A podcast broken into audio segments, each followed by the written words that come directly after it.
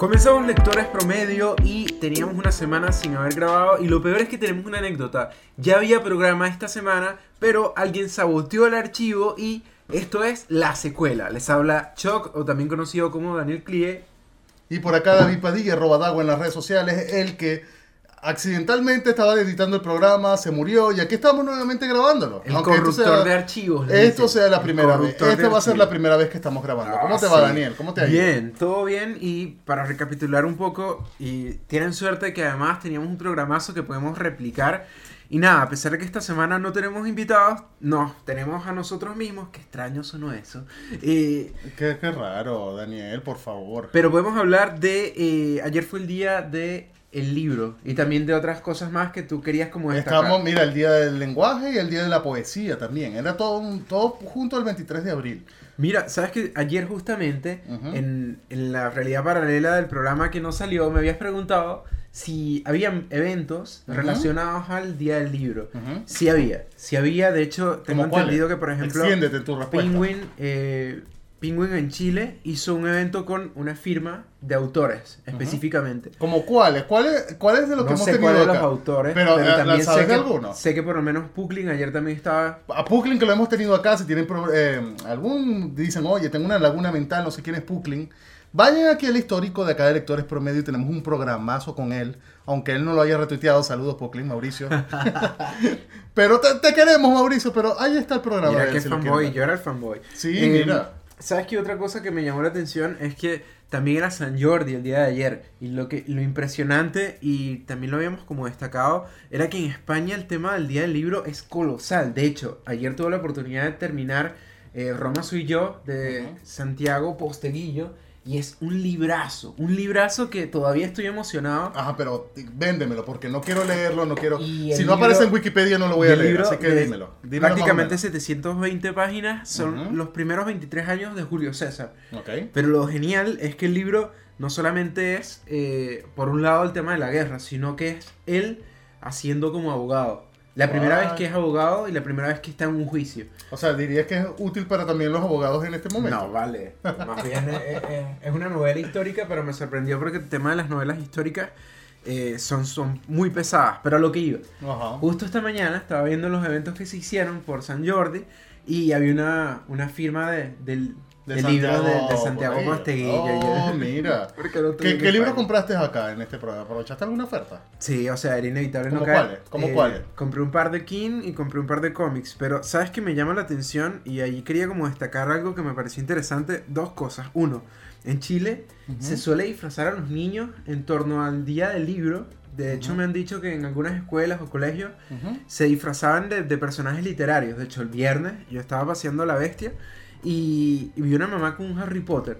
Y yo, wow, la túnica está genial. Y yo dije, Pero la, con todo y la varita es una mierda. Yo dije, Todavía. Daniel es un niño de 5 años, no Pero puede. ya va, pero todavía con cicatriz por lo menos. Con sí, cicatriz. por lo menos. Sí. Mira, mi- los hijos de mis primos estaban vestidos todos del principito.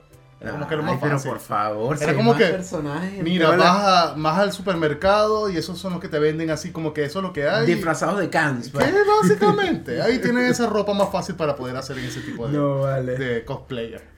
Pero tú me habías Eh, dicho que ay, tenías una anécdota de eso. Tú también me habías dicho. Yo quiero que tú me digas esa anécdota y que la exteriorices en este programa. Que yo recuerdo que por lo menos en Venezuela, cuando eh, está todo este tema del carnaval, recuerdo que yo le dije, mamá, necesito un disfraz de Harry Potter. Yo Tipo, tenía 11 años. Un domingo a las 10 de la noche. Sí, y mi Ujú. mamá me dijo, Daniel, no conseguí el disfraz, pero te conseguí uno de Superman. Pero era un Superman tapa amarilla, fruna. Ujú. la, la- la broma me quedaba así y, y- las mallas. Tienes que, tienes que ser logo- más descriptivo para la audiencia que nos está escuchando. Me quedaba pero apretadísimo y pequeño y el logo decía SL, no sé qué era SL, Súper largo, era pero largo. terrible, no, no, no. De- No era Superman, desde sino allí- Y lo peor es que eso me marcó como para hacer cosplay en la adolescencia, es un capítulo del que no voy a hablar. Pero yo quiero que me digas después cuál fue el cosplayer. No, pero tú tenías también una anécdota relacionada. Yo, en algún punto No. me vas a estar, estar contando eso en este programa. Dani. No, para nada. Yo tengo, porque lo tengo por allí, pues, cuando era niño, te estoy hablando que era kinder, algo así. Era el súper- Daguar con cabello. Eh, sí, tenía. Y además me hacía las mechas así, todo lo demás. Mira, Ah, ya. Era algo que, me, que era el disfraz, ¿por qué era? Era como el, el carnaval, que en Venezuela era tipo carnaval, y era algo que tenías que vestirte de leche, porque era como el día de la alimentación, era un ¿Por grupo proteico. No sé, era un grupo proteico, alguna mierda de esta. que- Y recuerdo que me, me vestí de leche, mi mamá no se me hizo como dos cartulinas uno delante de la otra, y cada vez que me agachaba se rompía el puto traje. Claro, al momento de la premiación no quedaba nada de leche, quedaba David dice- sin el, con algunas Entonces- telas allí por entonces allí. en Tinder te dicen el lechero. ¡Qué qué desgracia! horrible, de verdad. Pero qué horrible. El bananero en algún, en algún lugar está orgulloso de ti. Mira. Pero me quedó por lo menos una anécdota, al menos, para contarle un podcast más adelante. Eh, Ay, Agradecido a qué- mi mamá qué con su, con su traje súper bien hecho a último momento. Mira, eh, rescatando ya, saliendo un poco del Día de la Literatura, también quería hablar de un poco de cultura pop y de todos estos estrenos que han ido saliendo. La semana pasada tuve la oportunidad de ver la tercera Animales Fantásticos y qué mierda de película. Qué Pero, mierda. porque es una mierda, justifica tu O respuesta. sea, yo pienso que la primera y la segunda, que la segunda tenga problemas de guion o de coherencia con el mundo de Harry Potter, esta tercera es como Dumbledore y sus amigos. De hecho, es muy raro porque no... Hay mucha gente que dice es una mierda porque sacaron a Johnny Depp. A mí me parece que ese no es el problema. El problema es que eh, ya los personajes no tienen un, un foco en la saga. Y de hecho, eh, hay cosas en la segunda que quedan muy, muy marcadas y aquí no son importantes. ¿Como cuáles? no quiero spoilear. Por ejemplo, Queenie se va con, con, con Grindelwald en la segunda. No Y sé quién es Queenie. ¿Quién es Queenie es la, la que lee mentes, la hermana de, de Tina. Oh, la no sé rubia. todavía, pero bueno, está la bien. está con, la, con, el, con el Muggle. Ok, tampoco sé, No, pero está bien. Y Tina Digamos. sale tres minutos. Tres putos Ok. minutos. O sea, sale por menos, Pentina, que sale, ahí sí te sale menos que Thanos en Infinity War, que tenía toda esa mierda de Sale personaje. menos. sale Ay, menos. qué desgracia. Pero mira, ¿por qué no la recomendarías o la recomendarías igual? No la recomendaría y ni siquiera para, o sea, quizás veanla en HBO Max cuando salga, pero a mí me que parece va a ser como la semana que viene, más o menos. los efectos por me cómo va parece la que cosa, están bien, pero me parece que le falta. A la película le falta, le falta coherencia. Mira, y además la cancelaron como cinco veces por el tema COVID y todavía me sorprende. A ver, si, eh, o sea, ¿cuántas veces la, la terminaron de ver ahí los productores de Warner Channel para que no corregir ese tipo de de? Warner Channel, además. Del Warner Channel, además, mira, de Warner Mientras Channel. veían la repetición de Friends, Sí. ¿sabes? Acá. Y de Two and a Half Men, mira. Mira, Warner Brothers, Warner Brothers. Pero, Pero- era para. eh, Pero tenían, allí yo quería, tiempo para quería corregir. añadir algo que me parece importante también. Eh, el tema de... Mucha gente está diciendo, y leí por ahí, que en taquilla le fue mal esta película. Y decían que, esto va, está va pensado para directo, cinco. va directo a HBO Max. para cinco películas. Sí. Y hay un tema importante allí, que yo creo que... eh, primero, falta que Scamander y Tina queden juntos. Eso no es ningún spoiler. Eso se Ella sabe por se Harry sabe, Potter claro. que por Pentina y Scamander quedan juntos. Pero ¿cómo hacen con la actriz que si no va a salir y no va a salir? Pero lo, lo que me parece como bien dudoso es que aunque le haya ido mal, yo creo que pueden salvar. Porque además hay Ujú. gente que decía, ay, van a cancelar. O sea, Harry Potter vende mucho. Mira, yo Mucho. todavía lo veo como la, lo, lo que hicieron con Daredevil en Netflix. y quiero llevar aquí a colación el tema porque me parece que lo- la uno es espectacular como vendieron a Daredevil. Ujú. La segunda es una semerenda mierda. me Salen los ninjas Pero es así. horrible porque además la hicieron como, tenía una intencionalidad. La hicieron como para hacer lobby a esa cosa tan horrible que eran los Defenders, que era como los, los Vengadores, pero de, de Marvel con Netflix. En, Con menos presupuesto. Sí, y además, y, y agotaron el tema. Mira, tenían una actriz como eh, Sigourney Weaver, a la teniente eh, Ripley, la tenían como villana y la desaprovecharon por completo. Es una mierda, un despropósito completo, pero después salvaron en la tercera temporada. ¿Tú crees que por lo menos en, Asto- en la, la tercera es una ma- paréntesis, dijiste la teniente Ripley y te juro que pensé en Doctor Simi. Me no, no. a Doctor Simi haciendo así. Teniente Ripley, por favor, señor, en, en Alien. Ella era en Alien Lo la sé, Ripley. pero, pero bueno, tú una... Pero mira, Ajá. ¿crees que por lo menos esta saga podría salvarse así? Que de repente, después de tanta mierda que ha llevado, en una cuarta se A mí, podría en lo personal, me parece que tendrían que tomar varios caminos. Uno, el mundo mágico, me parece que deberían diversificarlo como el mundo de Marvel. Pienso que da para una serie, da para otras cosas. Y lo segundo, creo que hay que sacar a los mismos directores de Harry Potter. Creo pero que... perdóname, de billete está como desde la de Sí, Harry pero a mí Potter me 4 parece o que, 5 que el 6. mundo mágico tiene más. Imagínate, no sé, un director que, que le pueda sacar más jugo a elementos de fotografía. y- Bueno, y aquí siempre- los efectos mira, también. Ya como que Cuarón, Alfonso Cuarón dirigió eh, el, Príncipe- el Príncipe de Azkaban. no Pero todo el mundo le alaba el tema de la fotografía. A mí tampoco me gustó, honestamente No, tampoco me es que gustó. a mí no me gusta el tercer libro, es como cualquier cosa. Bueno, pero el- la película en sí también. normal, me parece. Tampoco, como- a mí tampoco, pero el tema de la fotografía fue muy alabado porque incluso fue como la primera película en IMAX. Que la adaptaron en IMAX y tenía como detalles como que él hizo de, oye, vamos a ponerle detallito y todo lo demás. Hizo como más mimo en esos detallitos. Que no lo hizo más adelante David Yates, por ejemplo, desde. Pero a me parece cuarta, que. Yates, ya- o sea, los efectos. Ya está como están- agotado ya del Aquí los ya- efectos están bien, Ujú. pero lo que yo extrañé aquí es que yo recuerdo que cuando salió Animales Fantásticos, la primera, Ujú. fue como un soplo de aire fresco para las franquicias de Harry Potter, para todo el mundo mágico. Bueno, porque pero- año 20, Ok, el concepto era- de Pokémon era Go. Pero ahí también está metida, involucrada directamente de J.K. Rowling. O sea, la propia escritora, la propia creadora de Harry Potter. ¿Y co- qué te pasó, amiga? Tú eras chévere antes. ¿Cómo que te pasó allá? bueno, no sé. Mira, cambiando radicalmente de tema, eh, Moon Knight. Hablemos por favor de Moon Knight. Sé que tú no eres tan fanático, pero a mí me encantaba. A mí me ha gustado, pero tampoco para tatuarme en la nalga izquierda Ya, el- tampoco, el, pero- logo de Moon Knight. O sea, Pero sí me ha gustado mucho. Me parece que es una propuesta muy, muy similar que bebe de, de Indiana Jones. Incluso me recuerda como un charta también, porque es como bajo la misma línea. pero la película o, la- o los videojuegos. Uy, la película, claramente. Cada vez que veo a Oscar Isaac me parece que se parece a Tom Holland. Puede ser. Ahí Ah. tiene a Mark Wahlberg también. Pero yo los recomendaría y algo que hace poco le, le decía a alguien que no le gusta Marvel que la viera porque yo siento que está muy desligado del mundo de Marvel. Bueno, pero eh, eh, sería también como lo que pasó con Eternals. Que Eternals también es harina de otro Que tú costal. la odiaste. No la odié. A mí me gustó porque sí me he dormido como tres veces y lo tuve que ver, lo tuve que pausar y Ah. demás. Porque el ritmo es muy lento, realmente. Pero la película se baña, es otra cosa totalmente de Marvel. Cómo la película se baña. Se baña de, de otras cosas de, de- de que, bueno, Sí, ahí no hay más nada que... Ahí no te está ah, hablando de... Yo los recomiendo porque es una propuesta como súper psicológica además. De hecho, no quiero que, que mezclen a, a Moon Knight con el universo Pero es que además, a mí me gusta, rescato de allí el tema de que primero los personajes principales, cada quien está como en su mundo, en su cosa. Todos aportan algo. Sí, y todos además hacen todos algo. son interesantes. Ujú. Y además es una cosa Me- de que... Menos el villano. A mí me pasa que el villano... Ah, Oye, pero, pero mira, igualito Ethan Hawke de, de repente puede aportar algo al final. De repente algo allí, digamos que algo allí. Pero me parece que él es muy conveniente. Sí, algo así muy- como que. Y además yo soy el de la sabiduría eterna y toda No. mierda para eh, aportar a la trama, a ver dónde puedo acá. Pero eh, es lo que tú dices, realmente me recuerda mucho a Indiana Jones en sus buenos tiempos. Mm.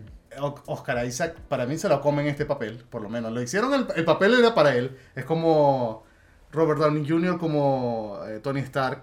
Ah. Bueno, pero algo así como que Sí, hacía falta que él para ese para papel. eso. Claro, ser. es una cosa así. O por ejemplo, para irme, para no decir que soy tan Marvel, como Gal Gadot, Gadot con Wonder Woman. Ella En me la parece como... primera.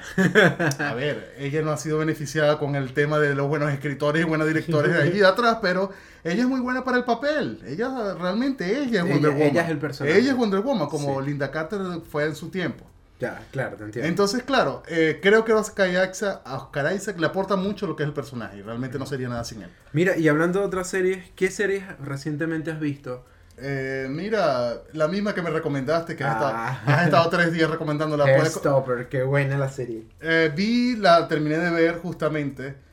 A mí me gustó realmente. A mí me parece que tú eres fanático de Love Victor, que es malísima, y esto es no, sólido. Pero mira, discúlpame, soy fanático de series que no duran 38 temporadas con 24 capítulos de 50 minutos. Es- esta es súper ligera. Sí. 8 capítulos, 20 minutos cada uno, esas me encantan. Esas yo ya las compro y las agarro de, de Y inmediato, además que está- Porque no es un compromiso. Está súper calcada del cómic, eh, según me, me estaban diciendo. cada una de las escenas del cómic es tal cual. Y de hecho, pienso que hay un tratamiento bien interesante a nivel de color. Cada y- personaje, claro. A mí me gusta por lo menos, de, bueno, la fotografía y todo lo demás. Mm. Me gustó mucho, tengo algunos comentarios muy puntuales. Pero, Pero es porque, el- claro, pero es que algo así como que, bueno, primero yo no soy el público directo. Pero como consumidor. ¿Seguro? No soy el público directo, pero por lo menos como consumidor me gustó el producto, digamos. Pero eh, este tema de que, oye, mira, ya se van a agarrar de la mano y como la sensación de la escena es que van a conocerse un poco más detrás de bastidores o detrás de escena. Hay que besarse porque la escena dice que hay que besarse. Esto no me gusta tanto así. Nah, a mí me parece, a mí me gustó que además eh, Es tipo optimista Es muy romántica la serie, es como se da el espacio para hacer cada cosa. ¿no? Yo, lo, yo lo asocio en producciones como, bueno, te lo dije ya como Sex Education. Por ejemplo. Puede ser. En ese tipo de A corte. mí y me recordó a la, a la primera, a la primera temporada de Atypical. Ok. Como por lo optimista, pero no sé. Puede Mira, ser. Para ir cerrando, ¿sabes qué quiero ver? Que, que estoy esperando eh, que salga por los caminos verdes de Norman. ¿Sabes cuál es? The Northman. Incluso hoy la están pasando en un cine acá local. Ah. Que era súper económico. Iba, pero no pude venir. Pero bueno, te- tenía que venir a grabar. Así, así que, Claro, eh, incluso han hablado mucho del tema histórico de ella. He tenido que mutear incluso algunos eh, idiotas en Twitter. Idiota. Porque además se ponen a hacer el. Abro hilo y aquí va con todos los spoilers. Ok, aquí volado va, como que no me interesa de Twitter. Porque además es una película como para un nicho específico, creo que no es para todo el mundo. Sí, yo también lo creo. Y además es una película de autor. pero además tiene como ese reparto que incluye a Nicole Kidman, por ejemplo. Eh, brillante. Eh, tiene este, a este tipo que ha sido de True Blood y de Tarzán. que además es de la cepa, que nunca recuerdo el puto nombre de él. Él es el de eh, islandés. Nunca recuerdo, creo que islandés está mal dicho, me disculpan por Alexander la Skarsgård. Él incluso, el hermano es el otro que es el It. de la del UCM y el menor es el de IT. O sea, todos son actores en esa familia. Pero creo que, que él no está muy beneficiado con este tema del y actor está más, la Argentina. más por que el come- cuerpazo que, come- por el actor. Está, él, ¿eh? está- está la Argentina que come empanadas. Oh, Ana. Bueno, tiene un buen, muy buen reparto. y Me parece que a por ahí. ella me gusta mucho. Me Claro, y a mí buena. también. Eh, Tiene Ethan Hawke, que también lo, lo acabas de criticar por Moon Knight. También, Es que incluso. Moon Knight, de hecho, en el cuarto capítulo hace una escena que me parece que es mejor, pero el resto mm, no me. Bueno, pero mira que tiene un buen, muy buen reparto, por lo menos para, para irlo salvando. Y que yo creo que allí hay para verlo. Yo, a mí me gustaría verlo. Yo no, no esperaría los caminos verdes, eh, aunque no sé. No sé, no Yo sé. tampoco lo sé, pero lo vería. Pero bueno, mira, para ir cerrando, eh, estamos a casi dos semanas de que se estrene Strange. ¿Cómo están esas expectativas? No semanas, estamos a una, dos, sí, dos, no, casi una semana y media. Bueno, Ya, ok. Yo no sé qué, qué esperar de esta película ya, honestamente. Los trailers han estado muy acortados, tipo eh, como fue en su momento ah, eh, Los Vengadores Endgame o Ujú. Avengers Endgame, que editaban mucho los videos. Para... Ya tú no sabías qué mierda esperar allí. Mm. Yo también creo, a ver, no sé qué esperar realmente de esta película, pero ya la voy a ver el 4 de mayo al menos. Ay, sí, el que va, el que va al preestreno. El preestreno, porque el estreno mundial es el 2 y el 3 es el, como que la continuación y el 4 es el preestreno. Warner, si estás escuchando esto, por favor. Por favor, eh, bueno, no sé, pero por favor, yo Eh, voy a no dar mi crítica. cuenta, Warner, no te diste cuenta. Warner Channel, por favor. Ahí va mi crítica. ¿ah? Eso, eh, ¿dónde pueden escuchar el programa? ¿Dónde pueden conseguirnos? Primero, gracias por escucharnos, por haberse quedado hasta el final del programa nuevamente, porque esto fue un esfuerzo de, de que volvimos a grabar porque se nos volvió a quedar el programa eh, en la última oportunidad. Eh, Pero- para David. Muy bien, muy bien, pero esperamos poner, tener, díganos si les gusta el formato, que no tenemos invitados, sino nos hablamos Daniel y yo, y a uno de los dos con ah, pasado de copas. Ay, Eh, qué, qué- qué buen y- precedente, de verdad. Y nada, lo- nos pueden escuchar en lectorespromedios.com, la página web todavía está en construcción, pero ahí tenemos el programa más reciente. También en Lectores Promedio en Twitter, eh, alguna parte le falta la E, nunca recuerdo. Si no es lectores, es lectores, pero lectores. Y también, ¿dónde más, Daniel? No sé, ¿dónde más? En se Lectores Promedio en Instagram y... Y en Spotify, por favor, busca en Spotify. Spotify. Dele, dele por ahí, Se compadre. despide Chuck. Y David Padilla, arroba Dagua en las redes sociales. Nos vemos o nos escuchamos una nueva oportunidad. Eso. Chao.